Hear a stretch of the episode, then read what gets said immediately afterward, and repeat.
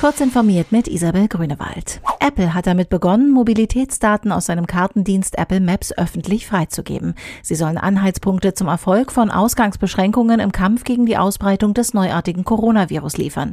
Apple will zusammen mit Google demnächst auch ein Covid-19-Kontakte-Tracking direkt in sein iOS-Betriebssystem einbauen. Das Konzept sieht vor, dass Smartphones unabhängig vom verwendeten Betriebssystem temporäre Identifikationsnummern austauschen können, sodass die Privatsphäre der Anwender Anwender gewahrt bleibt. So soll weltweit die Entwicklung von Apps zur Nachverfolgung von Corona-Infektionen erleichtert werden. Nachdem das Team der IT-Sicherheitsfirma Cybel hunderttausende Zugangsdatensätze für Zoom-Accounts entdeckt hatte, die seit Anfang April in einschlägigen Untergrundforen kursierten, hat sich der Anbieter des Videokonferenzdienstes nun selbst zu dem Sachverhalt geäußert. In einer Stellungnahme gegenüber Heise Security bestätigte Zoom indirekt, dass Daten abgegriffen bzw. Accounts kompromittiert wurden.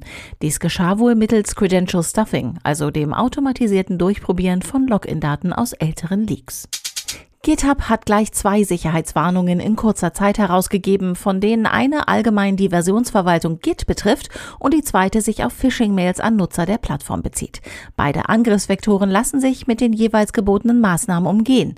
Für Git existiert ein Update und der Klick auf Links zu einer Login-Seite ist auch bei noch so seriös erscheinenden E-Mails tabu. Wer bezüglich der vermeintlichen Änderungen am Account unsicher ist, sollte den direkten Weg über github.com wählen. Die Coronavirus-Krise verleiht der Online-Fernleihe zeitweilig Flügel.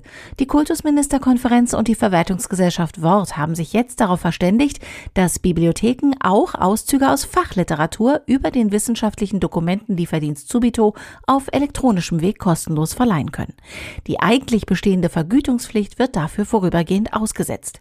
Die Initiative soll den Bibliotheken dabei helfen, Studierenden und Wissenschaftlern auch bei in Pandemiezeiten geschlossenen Häusern, die für Forschung und Lehre nötige Literatur an die Hand zu geben.